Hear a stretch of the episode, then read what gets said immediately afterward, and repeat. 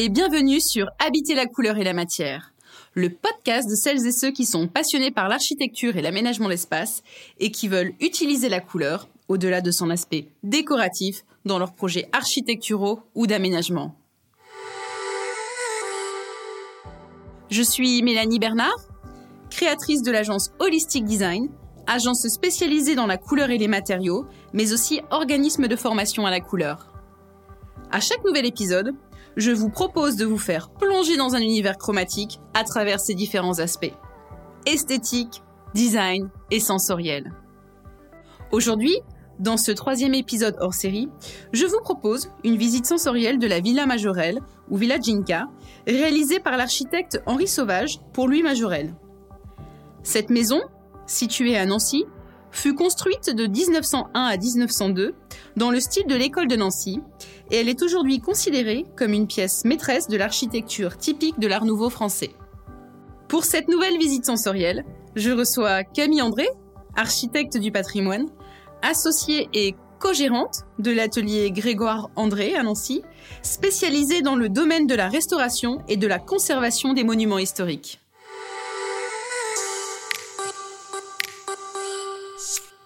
Camille, bonjour. Bonjour Mélanie. Alors, euh, tout d'abord, avant de démarrer notre visite, est-ce que vous pourriez nous introduire euh, et nous expliquer un peu qui était le commanditaire euh, de la Villa Majorelle?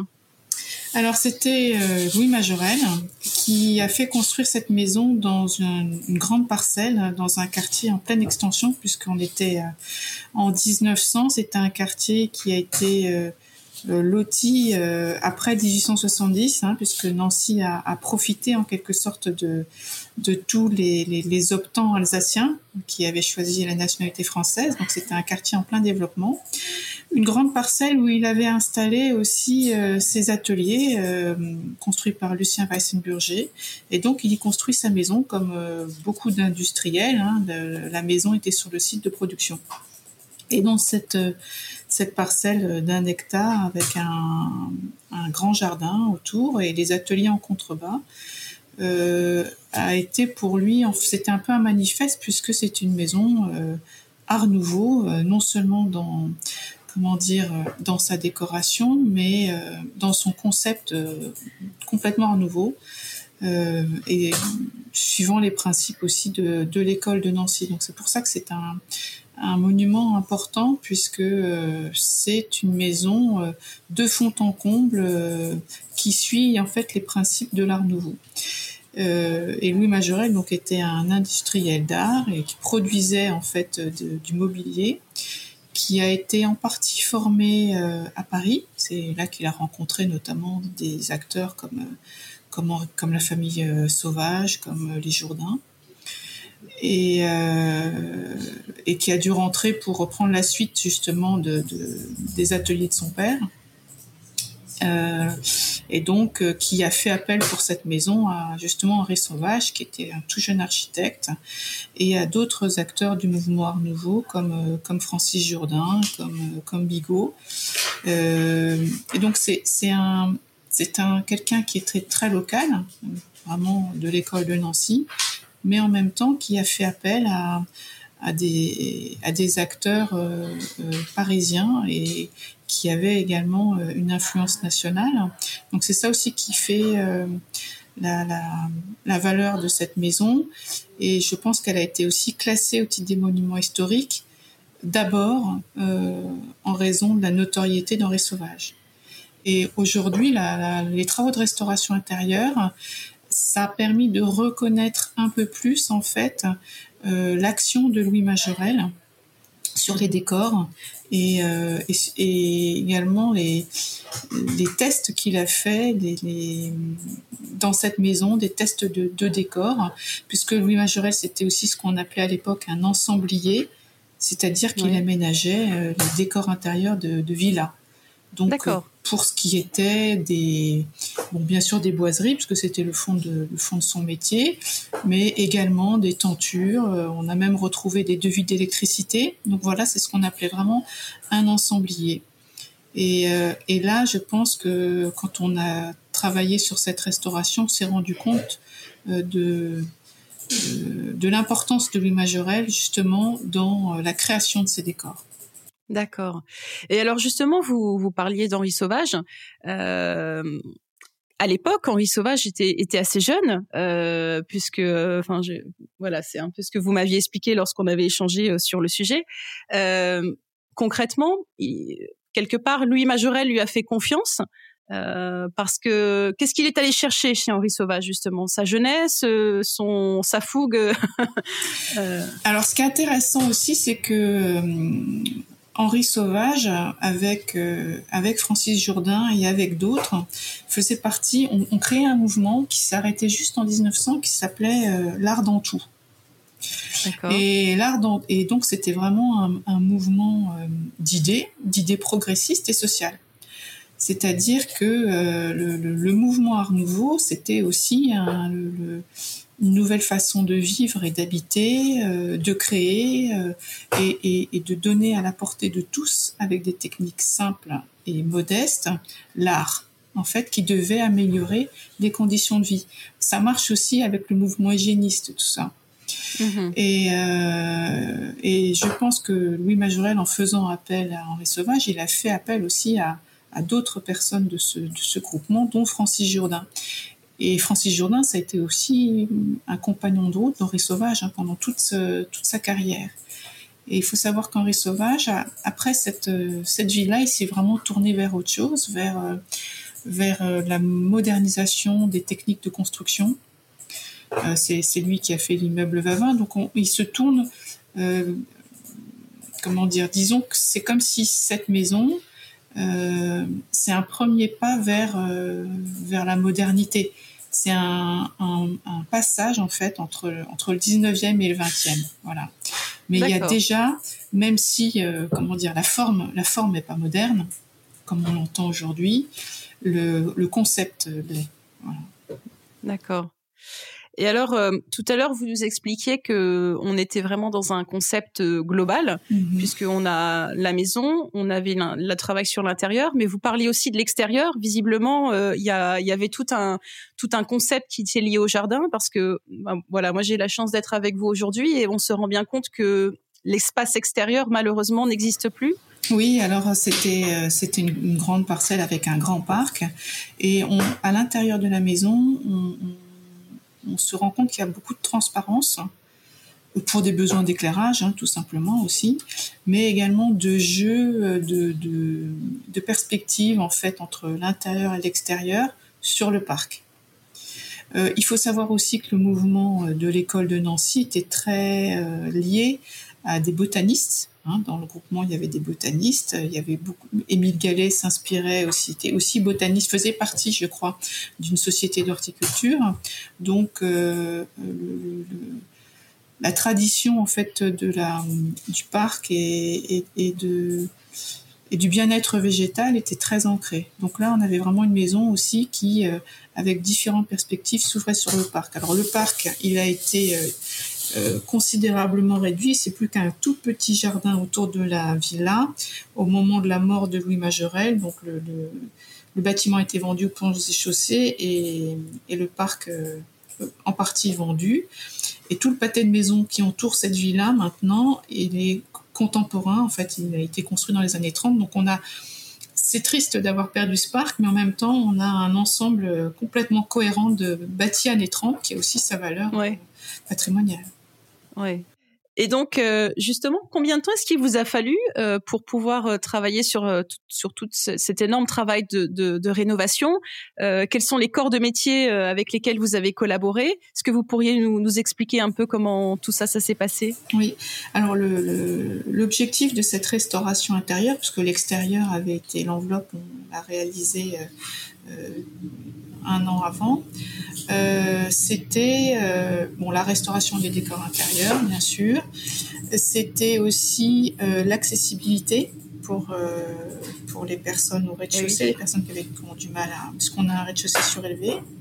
Oui. Et c'était aussi euh, la création d'un environnement euh, adapté à la conservation non seulement des décors sur place, mais également de la collection, puisque c'était une maison des illustres, hein, c'était destiné à être une maison des illustres avec la collection de meubles en partie d'origine.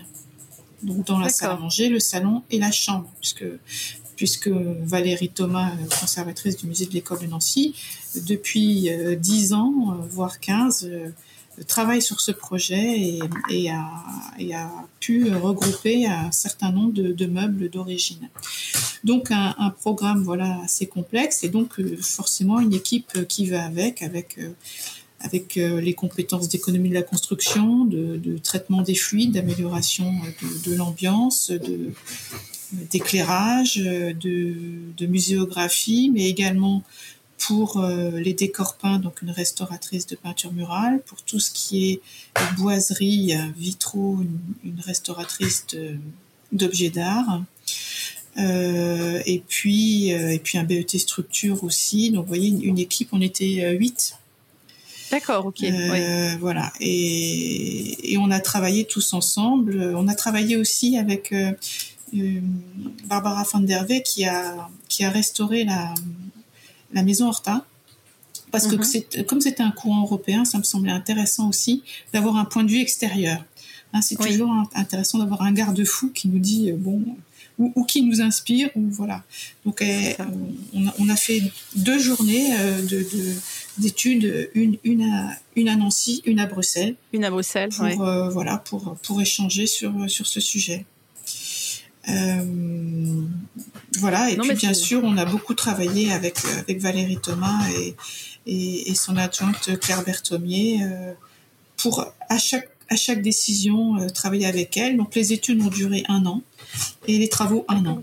Donc c'est très important d'avoir le temps de, de s'immerger et en fait de descendre peu à peu à travers les strates oui. Euh, c'est vraiment une, une immersion. Euh, essayer de comprendre aussi euh, Louis Majorel et, et, sa femme euh, Jeanne Kretz, puisqu'en fait les, les, les décors, c'est ça révèle une intimité, oui. ça révèle des personnalités, puisqu'en à part les décors peints et les boiseries, tout ce qui était finition de, de, de parement, en fait, de murs avait disparu puisque le, le, mouvement, déjà le mouvement nouveau, il est tombé, il a été très mal vu après 14-18. Donc les, les, les, décors ont changé, euh, les techniques se sont perdues, donc on, on, travaille aussi sur des choses euh, fragiles et disparues. Donc ça a été aussi euh, déjà comprendre euh, quel était le, mob le mobile, hein, j'allais dire, enfin vraiment ouais. c'était une enquête, hein, comprendre euh, voilà les, les, les besoins et puis la, la, la personnalité des, des, commanditaires et puis euh, et puis euh, comprendre retrouver les techniques. Et oui. puis on a travaillé comme on avait euh, plus d'archives hein, sur cette la construction de cette ville là on a travaillé aussi par recours par recoupement par corpus. Donc on est allé voir ce qu'avait fait Francis Jourdain ce qu'avait fait en, le peu d'archives de, de, Henri Sauvage. On est allé au musée des arts décoratifs au musée de Saint-Denis aussi. On a toute la collection Jourdain on, est, on a travaillé sur le corpus des maisons Art Nouveau aussi de Nancy qui sont conservées à l'inventaire et on a fait des recoupements. Et là où on avait des, des intuitions ou oui. des indices, et eh ben on faisait des sondages. Et c'est comme ça qu'on a retrouvé un certain nombre de types de décors euh, sans avoir encore pour l'instant une, une, notion d'harmonie. Hein. On, avait des, oui. des, des, typologies de décors, on a fait aussi des... Donc, euh, la restauratrice d'objets d'art a fait des stratigraphies, des recherches de polychromie par stratigraphie dans toutes les pièces, sur les murs, les plafonds. Donc on avait comme on avait plutôt un catalogue quoi. Mm -hmm. Mais si je puis dire, la mayonnaise n'avait pas encore pris. Oui. Et c'est vraiment au moment où on a commencé à, à dégager euh, les vernis qui, qui, qui avaient enfin qui avaient noirci les boiseries, où on a commencé à nettoyer les, les peintures murales sur plate qui restaient eh ben, on a, on a commencé à trouver effectivement l'harmonie en fait et l'atmosphère. Voilà. Ouais. Alors, vous avez dit quelque chose qui est, qui est très intéressant sur concernant le, les, motifs. Vous avez parlé de l'intention, de l'intimité, euh, parce que les auditeurs le savent. Moi, je, je, fais partie des gens qui prônent le fait que par la couleur et par le motif, on peut euh, on peut avoir une intention au-delà du décor. Mmh. Euh, donc euh, c'est un peu ce que vous essayez de nous expliquer, c'est que aussi vous vous êtes aperçu que les décors utilisés étaient là pour révéler quelque part euh, un peu la personnalité, l'ADN des, des, propriétaires, mmh. passer des messages. Oui, oui. Et les décors et les techniques, c'est-à-dire qu'on a, comment dire, on a des techniques très simples. C'est des, par exemple, les peintures murales, c'est des, peintures euh, à l'huile sur, sur plâtre avec un décor de pochoir. Oui. Donc c'est des pochoirs qui étaient dessinés par Louis Majorel. Euh, Henri Sauvage aussi en a dessiné. Et ça permettait en quelque sorte de personnaliser un fond. Oui. Donc que ce soit de la peinture, que ce soit de la toile, puisque la, la maison sauvage, euh, donc le père d'Henri Sauvage produisait ces toiles peintes où on pouvait appliquer des pochoirs. Euh, et on pouvait aussi appliquer des pochoirs sur un papier peint. D'accord. Et, euh, en fait, ça m'a fait beaucoup penser à. Bon, alors je, suis un peu plus âgée que vous, mais euh, quand j'étais petite, il y avait une revue qui s'appelait Santidée. Et c'était comment on décore sa maison soi-même, avec des, avec des techniques qui étaient présentées. Et, et c'est vrai qu'au moment de, cette période Art Nouveau, il y a eu des, des volumes en fait de techniques euh, avec des motifs d'inspiration végétale pour faire des pochoirs, pour faire de la dentelle, pour, euh, pour faire du fer, pour faire du cuivre du, ou du cuir. Et donc c'était, euh, comment dire, c'est une technique mise à disposition de tout le monde pour décorer mhm. chez soi pour personnaliser son chez-soi, pour euh, effectivement se familiariser avec l'art. Et ce qui est quand même intéressant chez Louis Majorel, c'est qu'il utilise ces techniques très simples et très modestes pour sa propre villa. Oui. Alors qu'il a les moyens de faire autre chose. Alors voilà. Et, même cette villa, elle est plutôt modeste puisqu'il y a, y a une, y a deux pièces de réception, pas plus. Les plafonds sont pas très hauts. Et on voit d'autres villas nouveaux à la même époque qui sont beaucoup plus spacieuses, avec une cave à vin rouge, une cave à vin blanc, une salle d'escrime, un fumoir, etc. Ce qui n'est pas le cas dans la Villa Majorelle. Donc là, on se dit, ah, on a quelqu'un qui est quand même euh, assez engagé en fait dans cette, euh, ce progressisme social et, modeste. Il oui, est, il est, peu dans la représentation en fait. Oui. Non, et puis ce que je trouve intéressant, enfin, au-delà du, travail de, qui a été fait pour la villa, c'est, c'est de se dire aussi que l'art nouveau, quelque part, euh, voulait rendre accessible euh, et offrir effectivement l'opportunité à chacun de s'approprier son habitat, euh, de pouvoir de pouvoir y mettre sa propre touche et d'en créer et de créer son propre environnement intime en fait. Et ça, je trouve ça assez intéressant. Hmm. Et de, et de s'élever aussi de, de cette façon hein, intellectuellement euh, et, de, de dire voilà, mais l'art, l'art, il est accessible à tout le monde. Donc ça, c'est vraiment euh, quelque chose de, révolutionnaire. Hein. Alors euh, maintenant, nous allons pénétrer dans la maison. et alors moi, ce que je trouve vraiment impressionnant lorsque lorsqu'on pousse à la porte d'entrée, c'est déjà la porte la porte d'entrée en elle-même, hein, qui est déjà un, magique. magique de, décor et de et, de représentation de ce que c'est l'art nouveau. Et puis il y a aussi tous ces décors végétaux euh, peint à la main, comme vous nous avez dit, c'est c'est déjà voilà, on entre déjà dans une véritable expérience chromatique et décorative. Oui. Alors euh, bon, là on, voit qu'il y a un motif qui est très présent dans la villa, c'est la monnaie du pape. Donc euh, c'est un motif qu'on retrouve beaucoup au moment de l'Art Nouveau. Je pense que c'est aussi bon, le, comment dire, c'est son, son, son, son, style, hein, sa forme qui, est, qui, qui permet en fait beaucoup de variations euh, euh, graphiques. C'est aussi le symbole de la prospérité. C'est aussi euh, une plante qui se sèche. Hein. Il y avait beaucoup de bouquets séchés à l'intérieur des maisons. Donc voilà, c'est ce motif-là qu'on retrouve sur la porte, dans le vestibule, dans la cage d'escalier, sur les, les, peintures murales. Alors, ce qui est assez là, c'est vraiment été une découverte du chantier, c'est-à-dire qu'on savait que la porte n'était pas peinte à l'origine, puisqu'on sur des photos ancienne, on voyait que ça, il y avait une brillance qui pouvait pas résulter d'une peinture. On a fait des sondages, différents sondages, et, on a trouvé en fait que c'était une porte qui était étamée. Et euh, l'étamage, hein, c'est une technique euh, très courante euh, de protection du fer, protection contre la corrosion, hein, puisque il y avait des étameurs qui passaient dans les villages pour euh, protéger euh, les outils du jardin, les arrosoirs, etc. Donc on voit que là, pour une porte d'honneur, d'entrée, d'entrée principale, où, on aurait pu trouver, moi à un moment je m'étais dit c'est peut-être de la dorure, mais la dorure ça ne correspondait pas à justement ce caractère assez euh, modeste de, de. Ben, c'est de l'étain, c'est une couche d'étain qui a été appliquée sur, sur le métal. Donc là c'est quand même euh, stupéfiant hein, d'avoir cette technique ultra modeste sur euh, et courante sur une porte très travaillée parce que c'est une ferronnerie qui est quand même assez travaillée et sur une, une, entrée principale. Euh, donc là, ça a été vraiment, euh, on était très très contente avec Valérie Thomas d'avoir trouvé ça.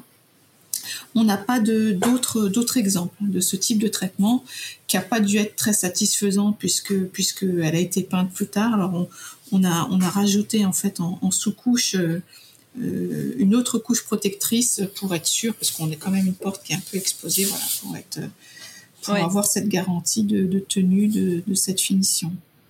Ce qui est ce qui est assez frappant aussi, c'est que je trouve que du coup, quand on est dans le vestibule, il y a une vraie euh, une vraie liaison qui se crée entre l'intérieur et l'extérieur de ce fait. Oui, il y a beaucoup de transparence. Hein, et euh, c'est-à-dire que c'est une, une, ferronnerie qui est, la porte d'entrée, c'est une ferronnerie qui est appliquée sur des portes vitrées, en fait, des châssis vitrés. Et juste en face, on a un meuble, un meuble porte-manteau avec un, à nouveau un miroir.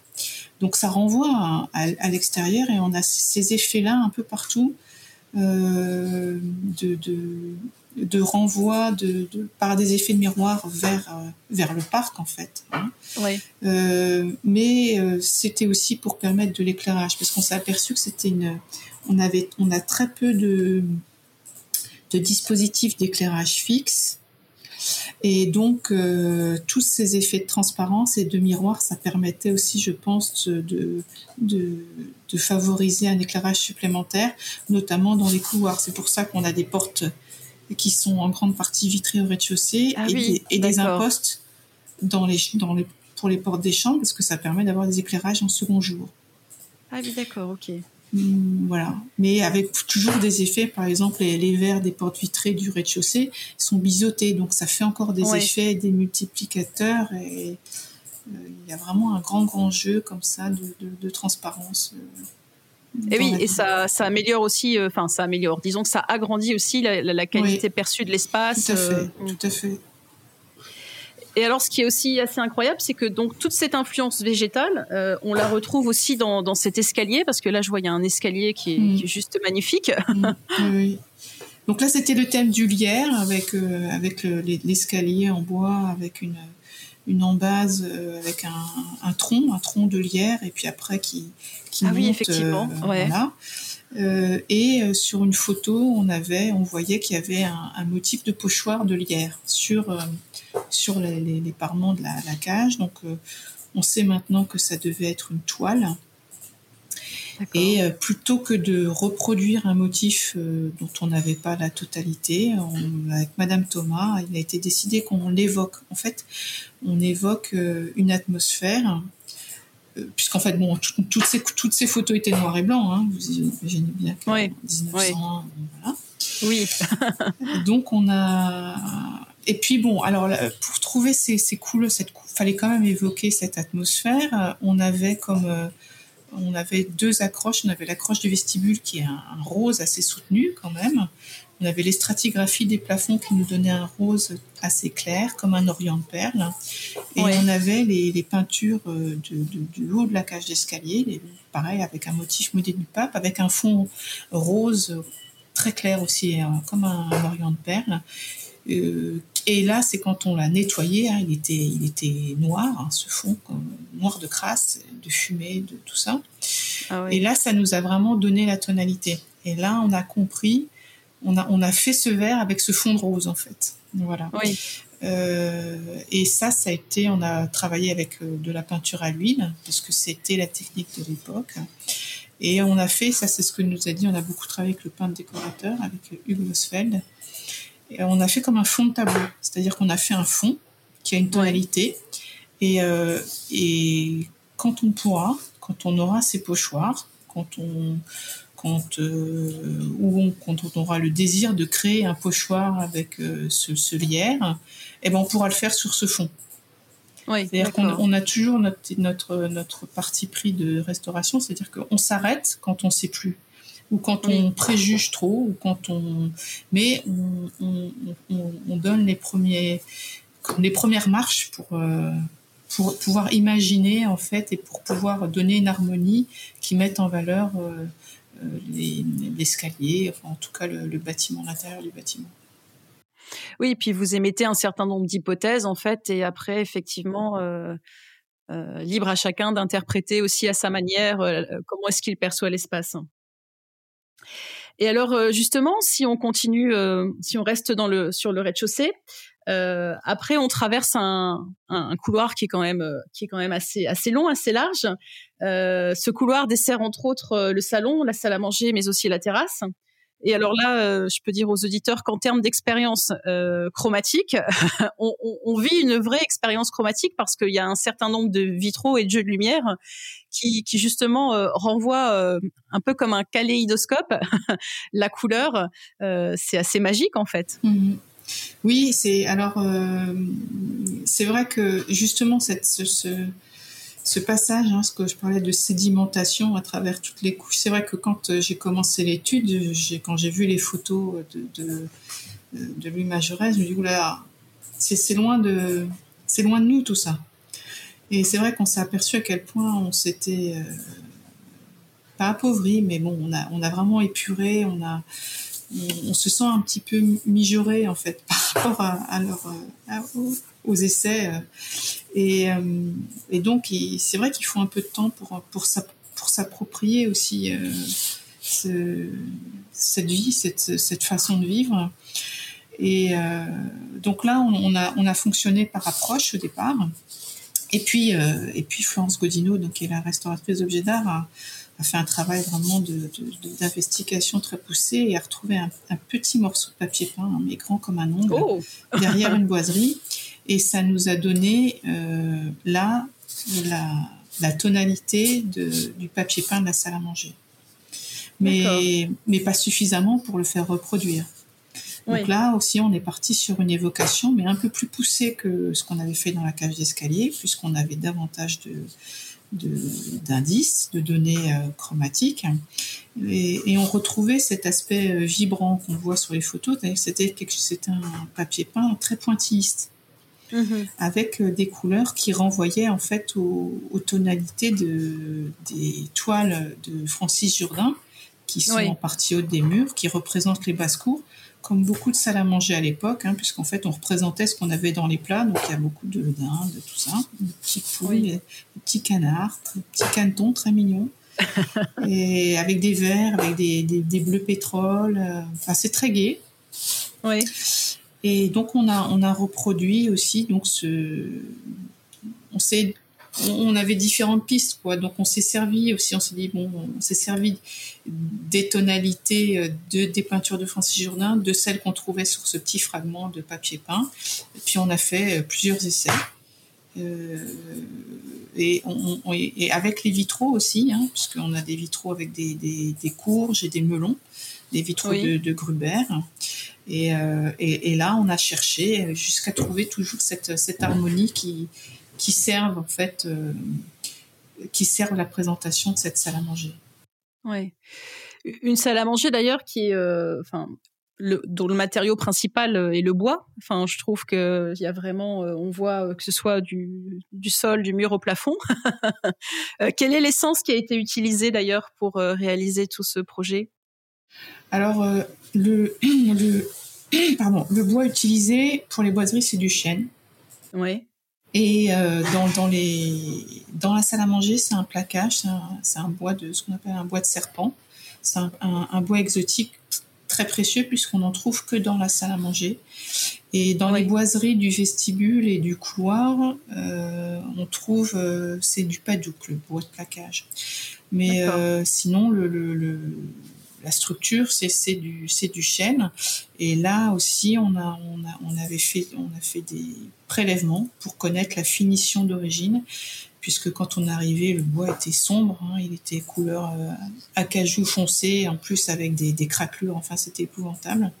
Ah ouais. et, et, donc ces prélèvements et ces analyses en laboratoire nous ont, nous ont confirmé qu'en fait la finition d'origine c'était de la gomme lac c'est une, c'est un, comment dire, une gomme organique qui est diluée avec de l'alcool et, qui n'est pas teintée.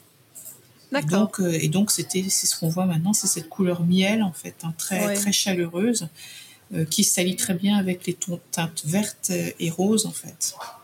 Oui, et, qui, permet aussi de, réchauffer la pièce, de rapporter de la lumière, je trouve. Tout à fait. Euh, hmm. Et c'est quand on a quand on a décapé euh, l'ensemble des boiseries de l'escalier, c'était un travail phénoménal, parce que tout ça s'est fait à, la main. Oui. Euh, et on a trouvé ces couleurs miel, et là on a trouvé la résonance avec ce qui, ce qui existait à Bruxelles. Ah oui, d'accord, dans la maison d'Horta. Hmm. oui, puis oui, puis oui, oui, et, donc là, on s'est dit voilà, là, on, tient une cohérence. Mhm. Voilà. Et euh, alors, ce qui est aussi assez majestueux euh, dans cette pièce, c'est cette cheminée. Euh, qui, qui, est là et qui un peu qui siège un peu comme un trône elle est elle est là au milieu de la pièce alors cette cheminée, donc c'est une cheminée qui a, on n'a pas de certitude qu'elle ait été dessinée par Henri Sauvage. En tout cas, ce qu'on sait, c'est qu'elle a été fabriquée par, Alexandre Bigot, qui était un céramiste, mais aussi un, chimiste, un grand chimiste qui, a, avait découvert, redécouvert toutes ces, techniques de flammé qui, venaient de l'Orient et, euh, et, qui est aussi l'auteur de, de, la grande balustrade euh, côté, côté terrasse nord. Et donc le thème de cette salle à manger, c'est l'épi de blé, hein, le, blé avec lequel on fait la farine. Et, euh, et je ne trouvais pas encore les explications. C'est vrai que c'est une forme assez curieuse. J'ai l'impression qu'il y a deux oreilles et puis deux, deux tentacules. C'est un peu voilà. Donc en fait, les oreilles, en fait, c'était des plateaux pour mettre des objets. Euh, des, plantes aussi. On a des photos avec des petites plantes. Donc en fait voilà, ce sont deux petits plateaux. Et puis les deux, les comment dire, comme les deux tentacules qui descendent là de part et d'autre de l'âtre. En fait, ce sont des assises. S'asseoir au coin du feu et, parler. Euh, voilà. Ah oui, d'accord, je mm. vois, je vois mieux maintenant effectivement. D'accord, ouais. Donc tout a ah une explication. Hein, voilà, c'est eh en fait le, formel, il, a, il a une fonction euh, utilitaire. Oui, parce que finalement, euh, ça devient. Alors, elle est parce que je me disais, c'est quand même curieux de positionner une cheminée en plein milieu de la pièce, euh, mais elle a aussi une fonction de mobilier quelque part. Hmm. Intéressant. Et maintenant, on va continuer notre euh, notre visite en se dirigeant vers le salon. Oui. Alors le salon, c'est une pièce qui était la, la plus compliquée à faire. Alors peut-être parce que c'est la première où on a où on a travaillé. Hein. Enfin, c'est vrai qu'on a travaillé donc pendant un an on avait 11 lots, 11 entreprises euh, qui se sont succédées dans chaque pièce, donc pendant, de façon ah tournante. C'est une pièce aussi qui a été très transformée puisque euh, il y a un, pendant la guerre de 14-18 en 17, c'est un quartier qui a été très bombardé.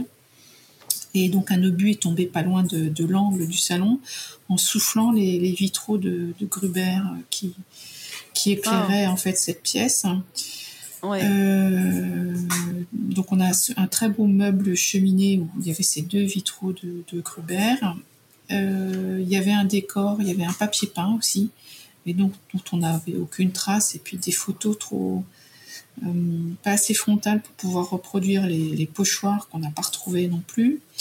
et on savait quand même dans des, dans des, dans des revues que Henri Sauvage, en fait, Sauvage décrit les salons, décrit en fait les décorations de plusieurs pièces. Et pour le salon, euh, il, euh, il, dit qu'il faut des couleurs très claires euh, pour les salons pour mettre en valeur les tenues des dames.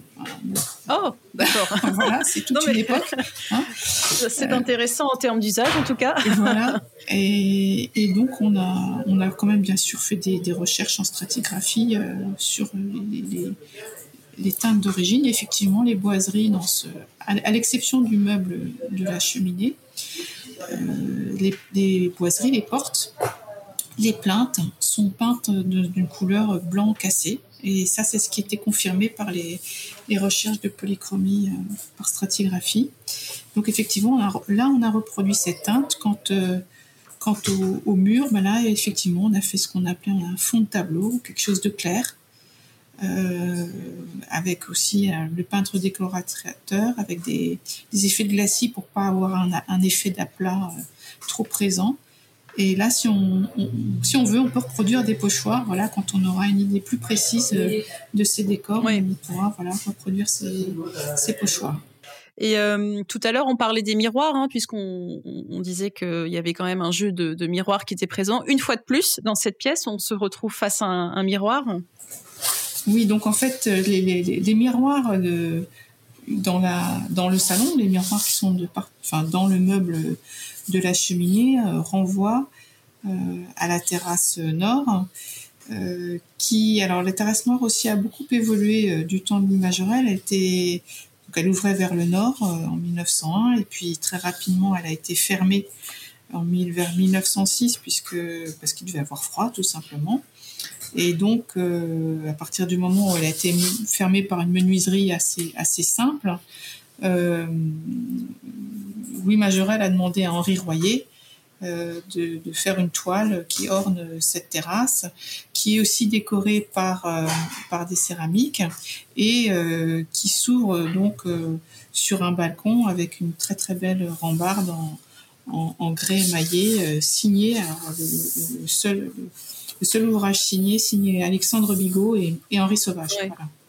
D'accord, oui, elle est impressionnante hein, cette ouais et donc avec aussi une, grande baie à l'ouest qui devait être ouverte et puis qui a été fermée postérieurement, donc en 1906 aussi, avec un, un verre, euh, un grand verre, donc sans menuiserie qu'on a restitué, puisque cette, euh, cette menuiserie, cette, cette grande baie ouest avait été en partie fermée. Euh, côté nord, il y avait eu un beau window à rajouter sur le balcon, donc euh, qui, rendait le balcon inaccessible. Donc voilà, ça, ça a été des, des, gros travaux de, restitution en fait, euh, du volume et de l'ambiance originale. On a retrouvé aussi le, les voûtins en briques qui avaient été masqués par une peinture. Donc là, c'était aussi grâce à, à, des recoupements avec d'autres villas où ce type de, de décor existait. Et puis, et puis la, le balcon avec cette rambarde en, en grès émaillé a été nettoyé alors euh, au laser. Donc vous voyez, on est d'un côté on restitue des techniques d'origine euh, et puis de l'autre on utilise une technologie euh, de pointe euh, qui permet de, de, de, de, restaurer de façon très euh, très rapide et sans sans, sans, dégâts en fait, hein, sans ouais. atteindre la matière. Voilà, et, vraiment le laser, c'est très très bien adapté au nettoyage du grès, puisqu'on avait une crasse qui était indurée. Hein. donc, euh, ouais. euh, si on avait fait ça avec des techniques traditionnelles de, de, de gommage, on aurait fini par altérer, le, par altérer les mailles. Et, et, et, effectivement, on a conservé, on a recollé euh, tout ce qui était cassé. Enfin voilà, donc aussi avec un, un principe de conservation de la valeur d'authenticité et donc de la matière euh, d'origine. Oui, donc ça c'était pour la partie euh, extérieure. Donc maintenant, si, si, voilà, si on prend, si on emprunte cet escalier qui est quand même assez majestueux, comme on le disait, on se retrouve à l'étage. Donc à l'étage, on est davantage dans un espace d'intimité, à l'exception de la cage d'escalier qui est un volume ouvert, donc on pouvait voir depuis l'entrée, donc euh, euh, où on, comment dire, on est dans dans un volume qui pouvait être vu et euh, les, les, les, pièces de l'étage ce sont les chambres. Les chambres et là, ce qu'on appellerait maintenant la suite parentale c'est-à-dire euh, la chambre de Louis et Jeanne euh, Majorel la penderie et la salle de bain. Donc euh, où là on a on a le même type de décor ce qui était très surprenant c'est-à-dire que quand on a fait les les stratigraphies euh, on s'est aperçu que sous les nombreuses couches de peinture euh, euh, postérieures, on a un décor de faux bois, faux bois clair.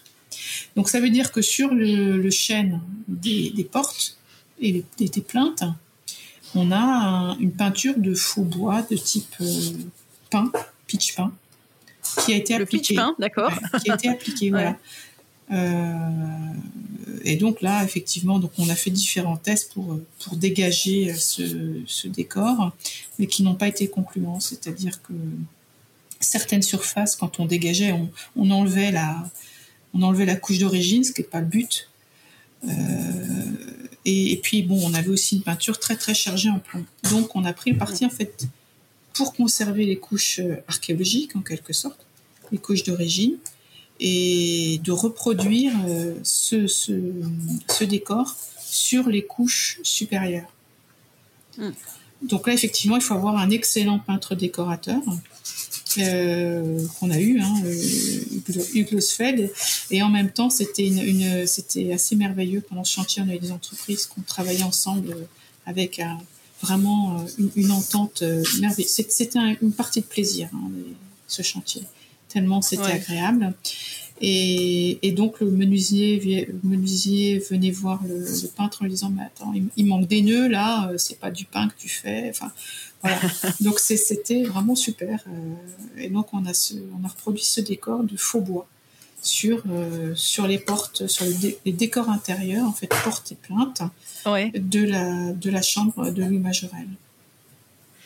Et euh, justement, en termes de décor, il y a aussi quelque chose d'assez intéressant, c'est le, revêtement mural. Euh, alors c'est marrant, on dirait, c'est vraiment du textile. Enfin, en tout cas, je trouve que oui. Alors ça, c'est aussi une tapissière euh, qui a travaillé de façon remarquable.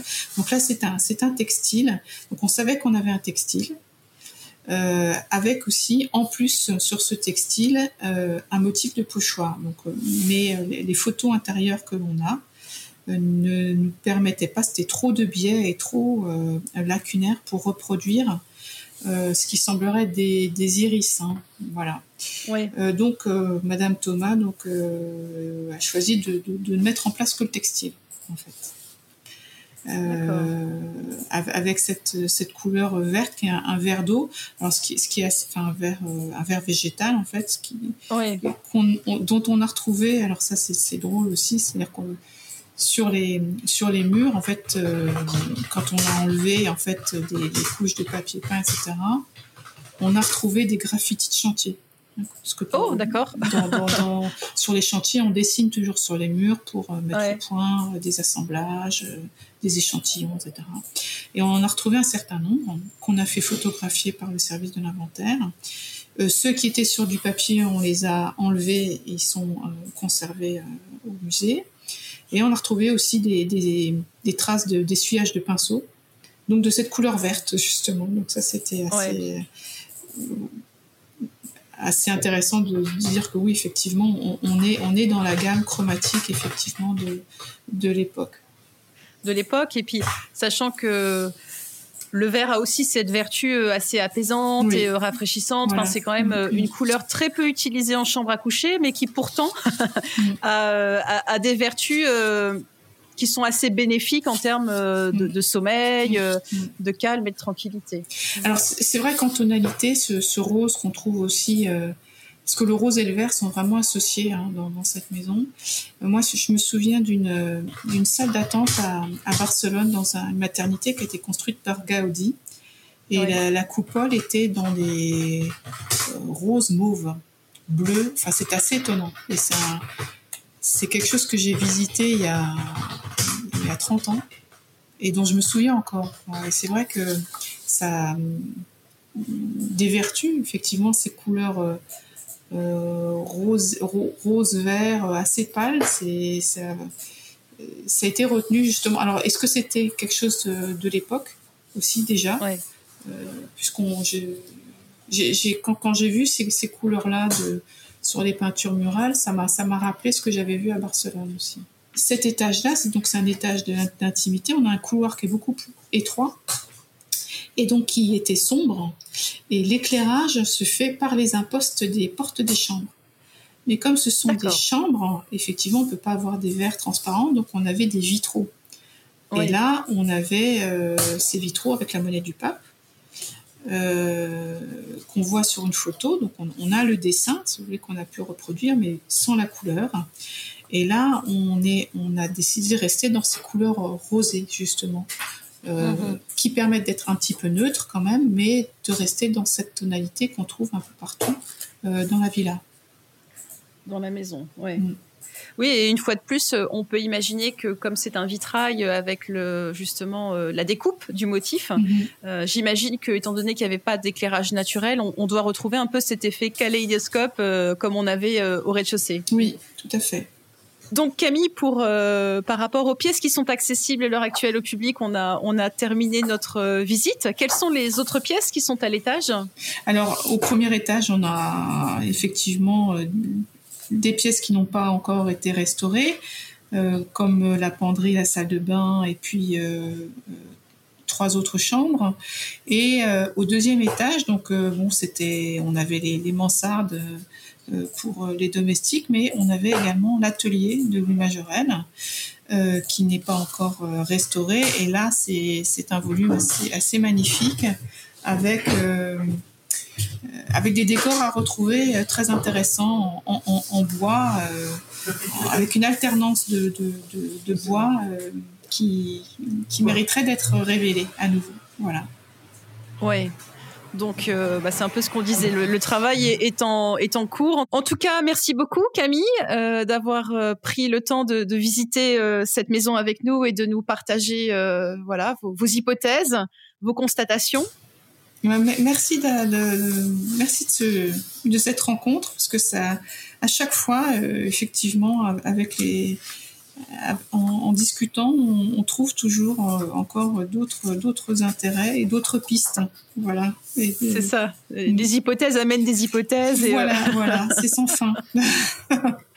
en tout cas, merci beaucoup, Camille. Merci.